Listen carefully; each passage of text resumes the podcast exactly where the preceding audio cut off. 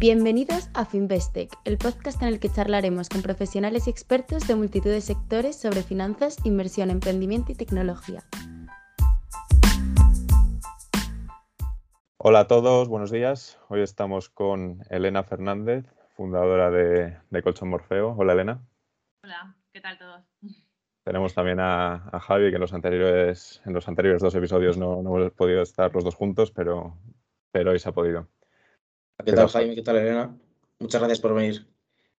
Elena. Gracias a vosotros. Un placer estar aquí con vosotros. Bueno, Elena, primero nos gustaría si nos podrías contar un poco sobre ti, sobre tu trayectoria, eh, un poco desde que sales de, la carrera hasta que, hasta que fundas Colchón, Colchón Morfeo o, hasta ahora, vamos.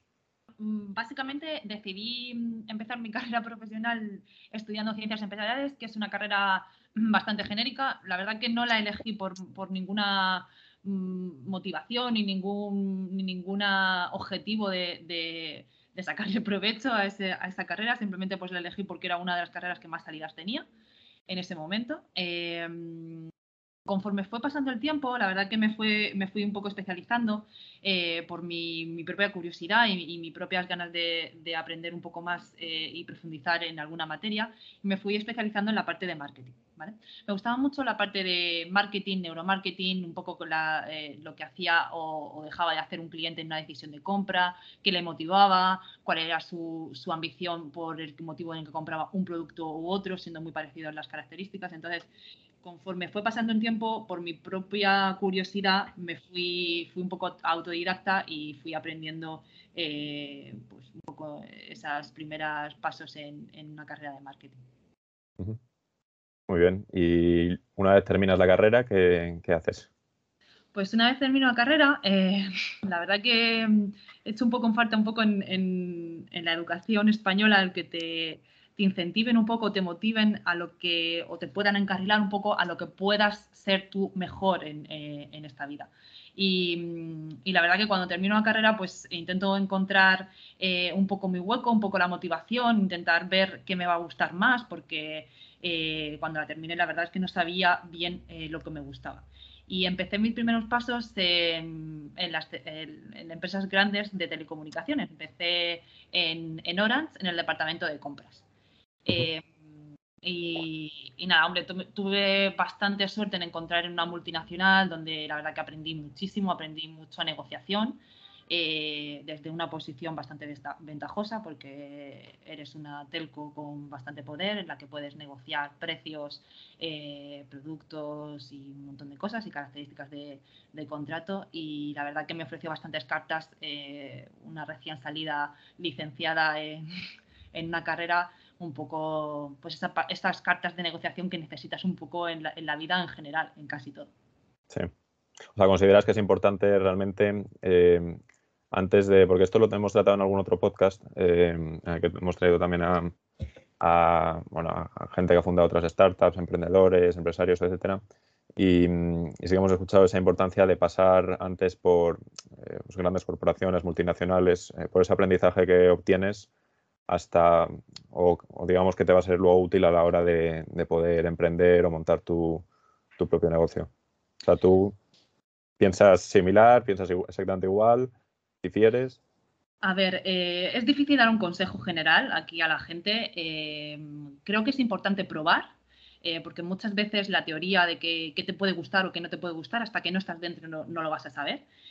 trabajar en una gran empresa siempre es una, tiene ventajas e inconvenientes, como todo, pero sí que la ventaja que tiene es que eh, estás rodeada de grandes profesionales donde puedes aprovechar bastante su conocimiento y si eres un poco eh, curiosa y te integra, y te integra las cosas donde tú no en ese momento no tienes conocimiento o, donde más crees que puedes aportar, seguro que sacas mucho más de, lo que puedas perder. Entonces, para mí un consejo que daría ahí es intenta probarlo eh, y después ves, no pasa nada. El error es una parte de aprendizaje muy bueno. Y, para mí una gran corporación, pues, eh, a ver, me ofreció la oportunidad de entrar y de aprender mucho. Eh, y después de cambiar, porque de eso se trata, de ver un poco y de encontrar tu lugar en, tu carrera profesional. Sí, totalmente, ¿no? Al final las grandes corporaciones quizá haya perfiles más seniors que en el ecosistema startup, ¿no? Al, ser tan incipiente y que no está tan desarrollado, por lo menos en España, eh, no los tienes. Dentro de 10, 15 años será totalmente distinto, ¿no? Cuando haya emprendedores en serie que ya hayan triunfado y demás. Pero vamos, yo creo que a día de hoy sí que, sí que se nota bastante. Sí, y la verdad que, a ver, yo a mí el germen un poco, el virus de, de emprendedora no me surgió hasta después de tiempo. O sea, que también hay que decir que, que no tenía esta motivación desde el principio de emprender algo nuevo, no, no tenía la, uno no tenía el conocimiento y, no tenía ese, ese, afán desde el principio. Entonces, con lo cual, en una gran corporación te dan muchas tablas de conocer a mucha gente, de labrarte tu carrera profesional y, tener también un nombre y, pues eso, tener tus primeros mm, contactos en el mundo profesional. Entonces, mm, vamos, me parece tanto válida como personas que empiecen a, emprender y que tengan ese, ese germen desde el principio, que eso me parece súper súper bueno, eh, como que intentes probar y ver un poco en, lo que te pueda encajar tú como tu carrera profesional. Claro, porque hemos hablado de Orange, pero realmente luego pasaste también, tengo entendido, por Telefónica y por Vodafone, que es por donde estuviste, donde estuviste más tiempo realmente, ¿no? Sí, correcto. Eh, pues eso, básicamente cuando terminé o, creí que ya mi, ciclo de aprendizaje eh, había terminado allí, pues intenté mover un poco entre departamentos y como no encontré la posibilidad, pues salté, salté otras oportunidades, salió en Telefónica. Y, bueno, aquí estuve un poco más en la parte más analítica, eh, revisando un poco de datos de, de clientes, en temas de marketing, pero muy analítica, muy, eh, costes de, que tienen los clientes, etcétera, etcétera. La verdad que una parte analítica que también me sirvió, pero sí que es verdad que Telefónica, eh, la forma de trabajar es muy distinta a cualquier otra empresa. Eh, yo entré justamente cuando compraron 20, que parece que hace mucho tiempo. Sí, no, ha llovido. Sí, la verdad que sí. Y, y bueno, fue muy curioso porque bueno, te das cuenta un poco cuando compran una gran corporación, compra una empresa tan reciente e incluso tan novedosa que, en, aquellos momentos tampoco... En aquel momento fue una, explosión, digamos, la, red social seguramente más utilizada en España en, ese momento, vamos. Por lo menos sí, sí. Y cuando se dejó de utilizar la red social, ¿no? Siguió la línea telefónica, ¿no? El... Correcto. Sí, es que además fue muy curioso porque la compraron y pusieron a una chica que estaba en mi departamento de responsable de Twenty. Y, nada, pues, o sea, en plan me sentó y me dijo, oye, ¿esto cómo funciona? ¿Qué es? Invítame que entre a Twenty. Que claro, recordar que, tenían que invitarte. por invitación. Para, es verdad. Para poder entrar a Twenty, o sea. Y, y, bueno, en fin, a ver, Telefónica es también una empresa bueno, pues eso, que se viven muchas cosas y muy, muy buenas, que puedes sacar muchas cosas de provecho para tu carrera profesional. Y a mí la compra de Twenty me pareció un, un bombazo y, la verdad que, o sea, cómo se negocia, cómo, cómo se integra, al final es, es, una cosa muy interesante. Pero sí que es verdad que, bueno, pues cuando terminó mi ciclo allí, que ya había dado un poco, eh, pues todo lo que podía aprender allí y, que, tenía más motivaciones de saltar, pues a una parte más de marketing, que ahí es cuando ya yo también estaba un poco afianzando más mis conocimientos, pues quería encontrar una posición donde pudiera también pues eh, aprovechar eso y, gestionarlo un poco mejor. Entonces cuando me fui a Vodafone, que es donde más tiempo he estado. Y, nada, la verdad que en Vodafone he estado muy a gusto, he estado siete años, eh, he aprendido muchísimo, he estado rodeada con grandes profesionales y, que me han dado tablas para muchas cosas. O sea, la verdad que está en una gran corporación como Vodafone, en la parte de marketing tienes muchas posibilidades de hacer muchas cosas. y, bueno, cambia mucho a una startup eh, en diferente, eh, tanto presupuestos como recursos, como tu día a día de frustraciones que puedas tener. Eh, y es bonita esa parte tanto de una corporación como de, como de una startup. Muy bien. Mm, y, entonces llega ese momento en el que decides eh, emprender tu propio camino, digamos. ¿Por qué, ¿Por qué surge esa idea? ¿En base a qué? Porque desde fuera quizás o sea, da la sensación de, vamos, una vez que nos expliques tu idea, ¿no? Pero el mercado de los colchones, que parece bastante consolidado, ¿cómo, cómo surge esa idea? Sí, la verdad que fue, mm, fue, pues eso, imaginaros, yo estaba rodeada de tecnología, estaba en la parte de, marketing en grandes empresas donde hablábamos pues de, desarrollos tecnológicos, de grandes eh, sistemas de comunicación y de repente pues me, invade el germen de, venta de colchones eh, en online. O sea que fijaros el cambio tan drástico de, pensar una cosa u otra. Eh, a ver, no surge de la noche a la mañana, sí que es verdad que yo llevaba ya tiempo que quería un cambio, quería eh, pues eso, quería tener un poco emprender, quería un poco em, tocar esa parte de e-commerce y, llevar un poco la iniciativa en, una empresa para poder un poco, pues eso, gestionar las cosas como yo quería y hacerlas realidad, básicamente. Y el por qué surge Morfeo es porque, bueno, habíamos tenido experiencias en, la compra de colchones recientemente. Habíamos ido a tienda, habíamos visto un poco la experiencia de cómo te lo muestran el producto, eh, cómo te lo venden, eh, cómo lo pruebas y, bueno, pues nos parecía que había muchas cosas por mejorar. Eh, sobre todo para un sector en el que está de crecimiento y pensábamos que, que el tema de la compra online en este momento, 2017, era bajita era como un 5% eh, de la venta total de colchones, se compraban online, pero sabíamos que se iba, iba a desarrollar con el, con el cabo del tiempo. Era una o sea, la compra online facilita mucho y sabíamos perfectamente que e-commerce eh, sería uno de, la explosión. Entonces, bueno, pues empezamos a darle un poco la vuelta, empezamos a ver em, cómo podríamos mejorar esa experiencia en tienda, de tanto en exposición de producto, donde el vendedor te expone como 50 productos y te explica cosas que no tienes ni idea, de, materiales que no sabes a lo que van a, lo que te va a proporcionar a ti como cliente, si te mejora o no te mejora tu descanso. Eh, tanto la recomendación por parte del, del, comercial, donde te recomienda un poco el producto que a él le comisiona más, no al que tú te vaya a encajar mejor y como la prueba del colchón en sí, o sea, te dice, vale, acuéstate en estos cinco, eh, cinco minutos, bueno, dos, y ves un poco el, que te gusta y es el que te llevas.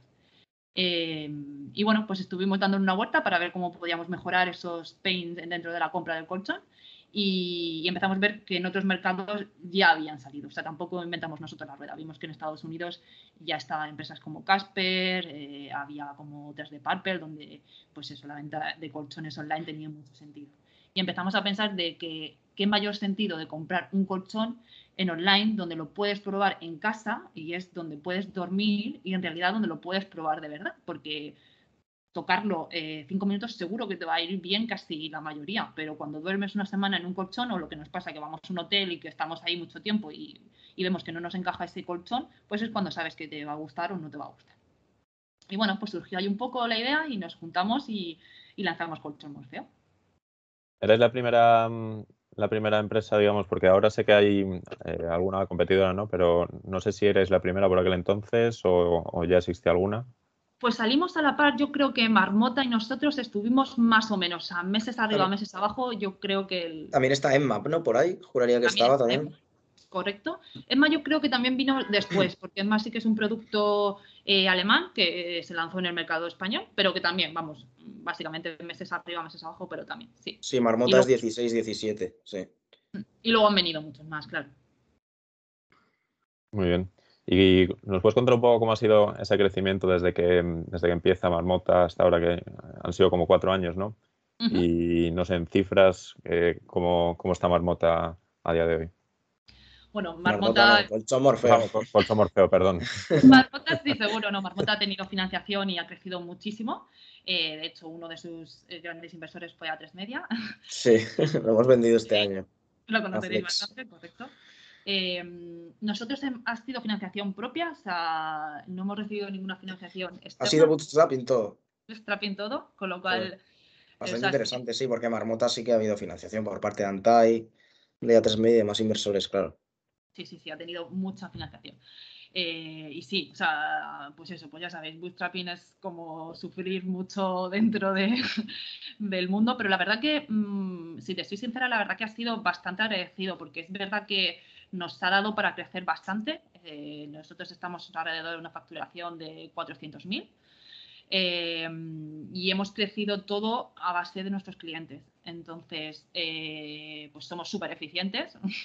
Como comprenderéis, tenemos ahí todo súper medido para que pues eso, el CAC no se nos vaya, los costes no se nos vaya y que vayamos bien en ventas y cumplamos nuestro plan. Y, la verdad que nos ha ido bien. Eh, como sabéis todos, 2020 fue la explosión de, del tema de pandemia y nos ha hecho estar más conscientes de, uno, descansar, porque pasábamos mucho más tiempo en casa, y dos, de las compras online, porque ha habido como un boom de un, poco ese despertar de la gente del miedo de compra online. Y con lo cual mm, nos ha ido muy, o sea, nos ha ido muy bien la parte de pandemia, nos ha venido muy bien en el mundo online eh, esa parte de más estar en casa, con lo cual no me puedo quejar. O sea que durante este tiempo con el COVID, eh, ¿habéis notado que se ha impulsado más la venta o se ha mantenido estable? Se ha impulsado mucho más, sí. La gente, sea, imaginaros, nuestro ticket de venta son 600 euros en el ticket medio. Eh, pues es una compra que no la realizas como si fuera una camiseta. O sea, que la gente tiene que ser muy avanzada en compras online, tiene que estar muy concienciada. Eh, y cuanto más impulse la venta online o, estés más predispuesto, pues para nosotros nos viene mucho mejor. La parte de pandemia, pues pasamos mucho tiempo en casa eh, y empezaron, empiezas a ver cuáles son las deficiencias que tienes. Pasas mucho tiempo en la cama, te das cuenta que descansas mal, te das cuenta que eso afecta a tus salud, porque mm, muchas veces pasamos por alto, pero es que pasamos mucho tiempo en la cama y es un tercio de tu vida estás durmiendo. Em, si hay algo que tiene importancia eh, es descansar bien, porque es el pilar que sostiene el resto de cosas, tanto alimentación como estilo de vida. Eh, el descanso es lo que te, hace llegar a esos, a esos niveles de, entrenamiento, a, poder comer mejor, porque si no descansas bien, estás más propicio a comer comidas pues, menos saludables, etcétera, etcétera. Entonces, la gente es más consciente y, nos ayudó bastante a crecer. La verdad que estos años, estos dos años sí que ha sido un poco eh, altibajos porque en plena pandemia, pues, pues claro, la incertidumbre eso nos afecta a todos, la gente no compraba tanto. Pero una vez que se abrió y que ya pues, nos acostumbramos a esta situación, un poco de incertidumbre, eh, nos ayudó mucho. Supongo el crecimiento no comparado año a año en, los meses posteriores a la pandemia con el crecimiento del e-commerce tuvo que ser bestial, ¿no? O sea, las métricas tienen que ser espectaculares. Lo malo de eso es que no tenemos un parámetro en los que podamos fijarnos, porque es que están, estos dos años han sido como eh, picos altísimos donde antes no lo teníamos y, picos más bajos donde no lo teníamos. Entonces, ha sido, ha sido brutal pero si te soy sincera, también ha sido muy duro porque necesitábamos servir todos los productos que nos demandaban. Entonces teníamos que hacer previsiones de venta porque nosotros lo que hacemos es, eh, evitamos intermediarios, enviamos directamente desde fábrica al cliente, que eso es lo que hace que también que... La fábrica la tenéis aquí en España, ¿no? Sí, la tenemos en Valencia. Y entonces lo que, pues eso, yo necesito prever semana en semana o cada dos semanas qué voy a vender.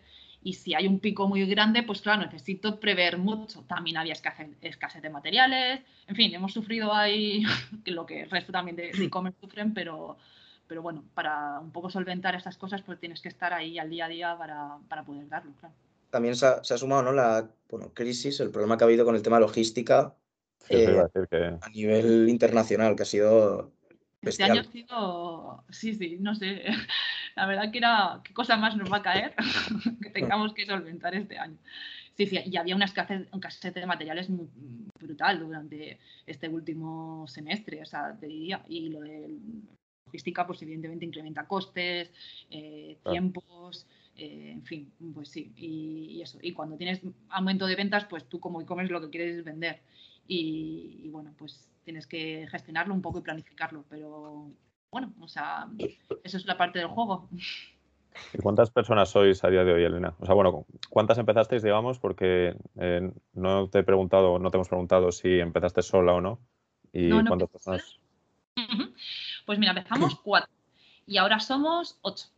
Eh, empezamos cuatro, eh, la idea fue uno de los socios fundadores, yo me uní al carro después Em, y empezamos un poco con la idea de, teníamos el por qué, el, por qué queríamos hacerla y, los, puntos mm, más eh, importantes que queríamos solventar en la venta de colchones. Y ahí pues nos unimos a, un chico en el que también tenía experiencia de que su mujer estaba trabajando en una tienda de colchones, con lo cual nos sirvió mucho para empezar a crear el primer producto. Eh, nuestra idea era em, queríamos evitar hablar de viscoelástico, látex, porque venimos de un mundo donde no sabemos qué es, simplemente dime que me va a venir bien para dormir y, y dámelo que duerma bien. O sea, queremos un colchón que sea de alta gama eh, y nosotros nos encargamos de hacer la composición que te va a ir bien. Y si no te va bien, no te preocupes, que nosotros vamos, lo recogemos eh, y te devolvemos el dinero íntegramente y todas nuestras devoluciones van a, destinadas a ONGs, donde las donamos todas para, para pues, personas que, no tengan posibilidades, pues que también puedan dormir bien. Entonces, esa fue nuestra, nuestra primer, eh, bueno, nuestro primer y donde estamos ahora, que, queremos hacer un colchón que, que sea el mejor y con los mejores materiales, sin gamas, eh, y que tú puedas probarlo en casa. Después empezamos, o sea, sacamos el primer colchón, un modelo único, y después hemos ido añadiendo más modelos pero siempre con un objetivo. Siempre tiene que tener, pues, por ejemplo, lanzamos nuestro modelo de, niños, luego nuestro modelo Morfeo, que es el que siempre hemos tenido, y un modelo natural. Em, pero con la base de que siempre damos una gama alta y enviamos directamente desde fábrica al cliente para reducir costes intermediarios. Y luego, por ejemplo, si el cliente le llega el colchón, porque claro, ante la imposibilidad de probarlo de primera mano, aunque es verdad que lo que tú dices, que entiendas no es realmente cuando lo pruebas, sino cuando estás en casa, si de repente al cliente le llega en casa y no le, no le convence el colchón o no está todo cómodo. Pues no ningún problema. Tenemos como un 6% de devoluciones en total, para que os hagáis una idea. Y eso es nuestro afán de seguir mejorando. Siempre preguntamos cuáles son los motivos, porque así nosotros también vamos mejorando el producto. Eh, y lo que hacemos es mandamos a una agencia de transporte, retiran el colchón y, lo llevamos a, una ONG cercana eh, para que lo podamos donar. Muy bien. Y Elena, un poco, em, ¿qué perspectivas de crecimiento tenéis en el sentido, em, o sea, cuál es vuestra meta, digamos? No sé si tenéis pensado, pues, de cara a, seguir creciendo, expandiros, etcétera, eh, buscar nueva eh, financiación o inversores o seguís con este plan de financiación propia pues, a ver, eh, sí, o sea, nuestros planes de, seguir creciendo, eh, sobre todo para estos siguientes años, están, están marcados, o sea, crecemos como eh, al 50% de incrementos de, ventas del año pasado a este, o sea que estamos en... pues está muy bien. Y lo que queremos sobre todo en este año es abrir la parte de B2B, en la que hemos empezado a tocar en este 2021. Eh, tenemos hoteles ya con clientes nuestros, eh, decoradores eh, y, alojamientos turísticos. Y ahora pues queremos abrir más a tener más clientes B2B. Em, queremos abrir esta parte porque la verdad que nos funciona bastante bien. Y, pues es un punto en la que queremos crecer. Eh, si queremos inversión o no, pues lo estamos valorando. Siempre, pues eso, un poco ver las necesidades versus a lo que nos podemos seguir creciendo nosotros mismos, a donde necesitaremos la, inversión. Pero de momento queremos seguir manteniéndonos así, aunque, eh, pues eso, nunca se sabe. O sea, cambia tan rápido que, no sabría decirte si en cualquier parte de 2022 necesitamos más inversión porque vemos que nuestro canal de B2B está creciendo mucho. Pero claro, la inversión que hicisteis, los dos fundadores y amigos, ¿no? familiares y poco más. Sí, sí, sí. O sea, nuestra inversión, para que os hagáis una idea, o sea, es que fue muy baja, es que fue, fue bastante baja. Lo que nos ayudó a, pues eso, a comprar materiales primeros, a, financiarnos un poco pues, la, la, web, el advertising, todo eso. Y, y, bueno, sí que después sacamos un ICO y hemos tenido ahí financiación un poco más externa, pero, pero eso, pues intentamos un poco ajustarnos a donde vamos creciendo, pues seguimos invirtiendo. Y, y, nuestro canal un poco de marketing, la verdad que también nos ayuda mucho el boca a boca. O sea, sí que vemos que, a ver, donde más vendemos evidentemente es Madrid y Barcelona, pero sí que es verdad que pequeñas poblaciones donde nos vamos dando cuenta que vamos vendiendo, tenemos algún cliente, pues eh, a los días nos compra otro cercano. Entonces, eh, y clientes que han sido ya clientes nuestros de anteriores nos siguen comprando en segundas residencias con lo cual el boca a boca también nos ayuda mucho. una duda. O sea, ¿habéis ido haciendo bootstrapping? O sea, ¿erais rentables desde, desde que nació prácticamente? ¿O a los dos, tres meses erais rentables? ¿Cómo, cómo fue el eh, camino a la rentabilidad? Sí que es verdad que el primer año la rentabilidad eh, no era tanta porque sí que, o sea, teníamos que acomodarnos un poco en la parte de, de, marketing, porque es verdad que al principio invertimos mucho en marketing, nadie nos conocía, necesitábamos, mm, pues eso, todo era, eh, pues explicar un poco de qué éramos, cómo habíamos llegado aquí, qué, producto teníamos, entonces... Al final, cuando vas eh, directo al consumidor, eh, es que el, no, no sé qué porcentaje ¿no? de la PNL se tiene que ir en marketing, pero es una burrada, es, una burrada. Pero sí que es verdad que en estos mm, tres años, pues hemos sido casi rentables y en 2021 somos rentables. O sea, positivo. Raro, ¿eh? Para una startup. Sois de las excepciones. Y Elena, ¿cuál dirías que es la mayor dificultad, digamos, que habéis encontrado a lo largo de, este camino? A ver, muchas. Entiendo que muchas, pero o sea, como os comentaba, o sea, yo venía de, de Vodafone, donde eh, los recursos eran, mm, necesitamos hacer este vídeo para explicar, no te preocupes. Eh, o sea, los recursos, eh, cuando son escasos, necesitas saber bien dónde los metes para saber, y sobre todo medir la rentabilidad de cada uno de ellos y ir probar, porque tampoco sabes dónde te va a venir eh, las, mejores rentabilidades o dónde tienes que invertir el dinero para, sacar, eh, para atraer más clientes. Entonces, es difícil esa parte hasta que no llevas experiencia. Eh, después, es muy difícil vender un producto de ticket de 600 euros en Internet.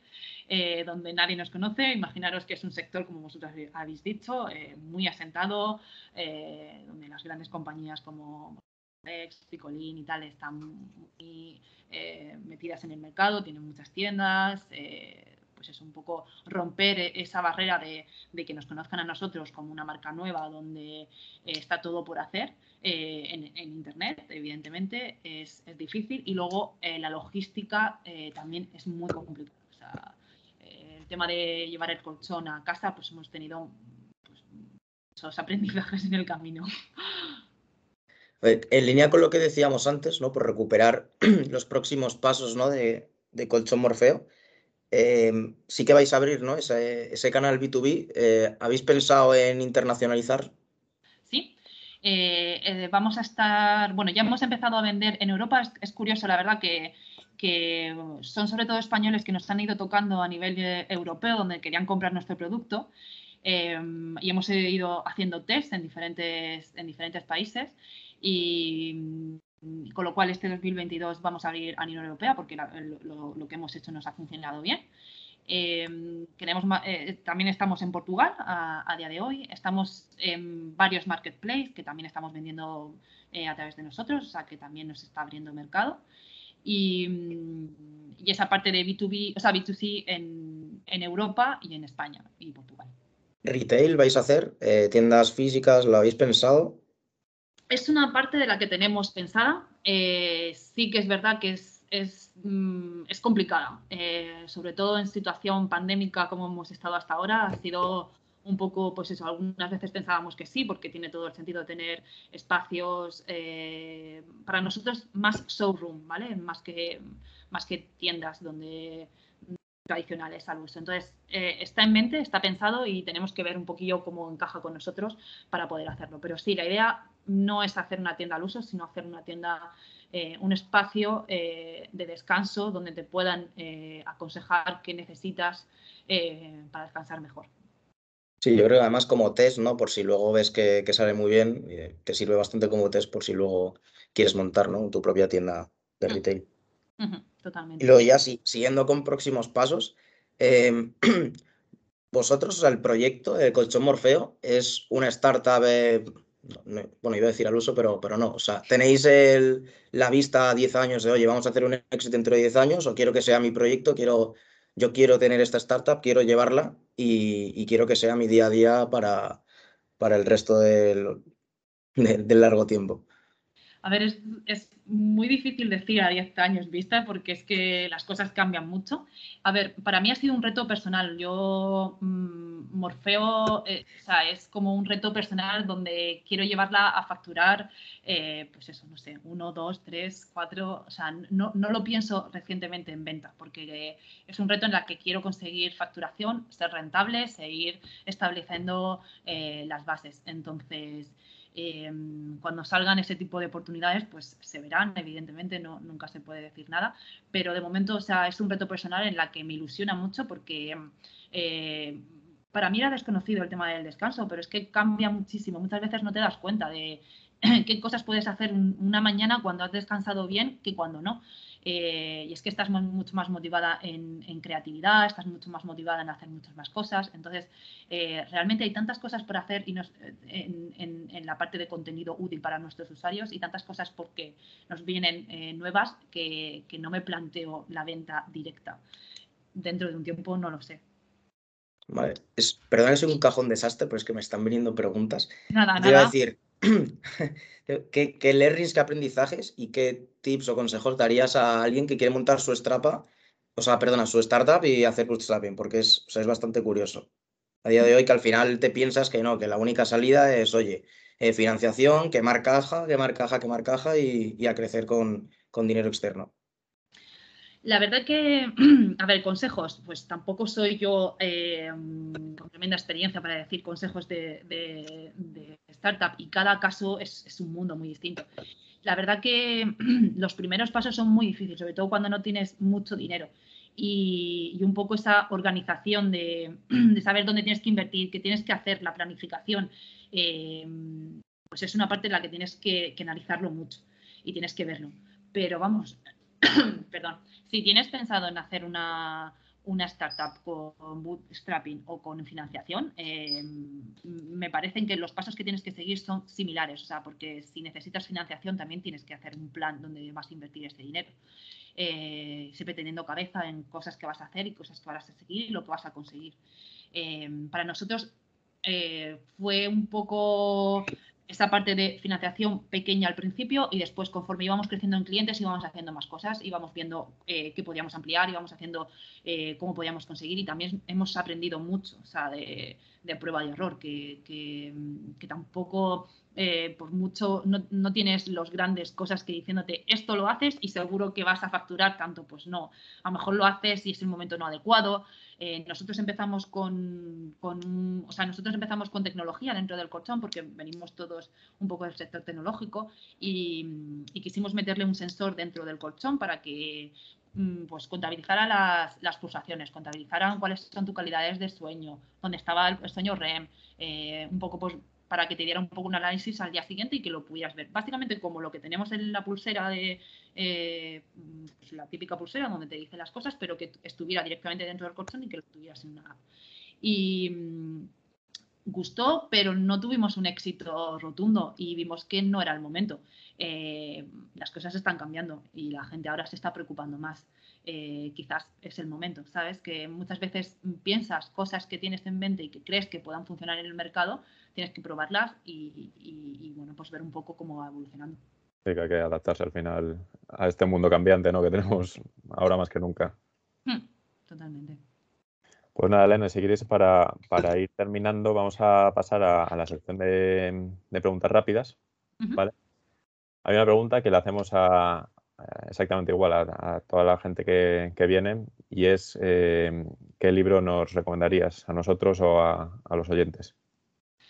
Pues, a ver, últimos libros que he estado leyendo, eh, supongo que será muy usado, es el, Antifrágil, que, la verdad que me es difícil un poco de, entender y de asentar todos los conocimientos que te dicen, pero la verdad que me ha gustado mucho y es bastante revelador. Em, y para mí, otro en el que me cambió el chip un poco, ese chip que me decíais, eh, cómo cambiaste de la gran empresa a, la, startup y encima todo de startup de bootstrapping, fue el libro de eh, Padre Rico, Padre Pobre. Eh, me lo ah, leí. Buenísimo. Yo, se me lo he leído un par de veces también. Y la verdad que es cuando dije, ups, ¿qué tal si cambiamos ahora? Entonces, bueno, a ver, no te dice cosas muy reveladoras, pero sí que es verdad que te ayuda a a dar ese chip a tu mente y decir, a lo mejor es momento de cambiar. Que por lo menos a, reflexionar un poco. Totalmente de acuerdo. Pues eh, nada, le doy. Eh, esta más que pregunta es ¿no? que sigas la frase. Entonces, ¿colchón morfeo es para ti? Pues colchón morfeo para mí es un reto eh, en ayudar a la gente a que descanse mejor. Muy bien. Muy contundente. ha quedado como eslogan, ¿eh? bastante por un spot. Vale. Em, siguiente. Eh, no, bueno, no sabemos si eres eh, una fiel oyente de podcast eh, o no, pero sí queremos preguntarte cuál es tu podcast favorito actualmente. A ver, soy una fiel oyente de podcast y consumidora de newsletter, que para mí los fines de semana mis paseos mm, ya llevan por dos horas, o sea, voy a tener que reducirlos porque es que no, no me da. Eh, me encanta el podcast, de hecho, desde cuando salió eh, era una fiel oyente y he, patrocinado muchos podcasts porque me han gustado mucho su contenido. Y incluso con los podcasters tenemos una relación muy estrecha porque me gusta mucho el contenido y aprendo muchísimo, o sea, de, todos los entrevistados que, salen, de la información que dan, me parece súper súper buena. Eh, me gusta mucho Kaizen, eh, es un podcast que mm, al principio, de hecho lo comenté mucho con Jaime de Santiago, que al principio me parecía como súper técnico, yo no soy nada técnica, tengo una, una, formación más en marketing y dije, bueno, no va a encajar conmigo porque va a empezar a hablar de técnicos y, yo no tengo ni idea. Eh, pero no sé, consigue como darle la vuelta que te haga reflexionar un poco de, de tus estándares y, me gusta mucho. O sea, me parece muy bueno. Capital también me gusta mucho bueno, es que podría deciros un montón. Ah, voy a la siguiente pregunta. Si te llegara una oferta para volver a trabajar en un Vodafone, un Telefónica, Orange, eh, ¿cómo, de fácil o difícil sería que la aceptases y dejar Colchón por feo? Pues de momento eh, no creo que la aceptara. Ya os digo, o sea, es que mm, eh, después de todas las dificultades que pueda tener una startup, eh, conseguir eh, llegar hasta donde hemos llegado con, tan pocos recursos es que es muy satisfactorio. Y, tengo ganas de seguir haciendo muchas cosas. Es que em, da mucho juego y, creo que estamos en el momento correcto, porque sí que es verdad que cada vez la gente se mentaliza más que el descanso es es una parte muy, muy básica. Es como cuando un poco venían con el tema de comida sana, de que quitar los procesados, etcétera, el azúcar, etcétera, etcétera, pues creo que en el descanso está en ese momento. Y, ya tendría que ser muy importante esa oferta que de momento me quedo aquí. Vale, y para terminar, la última que hacemos, y ya encima sabiendo que eres, que eres fan de los podcasts, eh, ¿qué sector o temática te gustaría escuchar en nuestro podcast, en este caso, y si nos recomendarías traer a alguien en concreto. Pues mira, me gustaría mucho escuchar em, consejos eh, de cómo empezar eh, una ronda de financiación. Creo que es importante, muchas veces se da por sentado, eh, yo escucho muchos podcasts como os he dicho y hay muchas cosas que, aprendo, eh, pero no sé si todavía están asentados todas las, desde, desde, el desconocimiento de qué debes de hacer o cómo te debes de mover para, meterte en una ronda de inversión. Muy bien, súper interesante. interesante, la verdad. Vale, Elena, pues nada, eh, pues muchas gracias por tu tiempo, por estar hoy aquí y nada, esperamos que, hayas pasado un buen rato. Muchísimas gracias a vosotros y por supuesto, un placer para mí. ¿eh? Bueno, lo, dicho, lo que ha dicho Jaime, muchísimas gracias Elena por, por tu tiempo y estar aquí con nosotros y empezar, es el primer podcast de, del año 2022. Genial. un, vamos, un placer para mí. Muchas gracias a vosotros. Bueno, gracias Elena, hasta luego. Gracias Sara.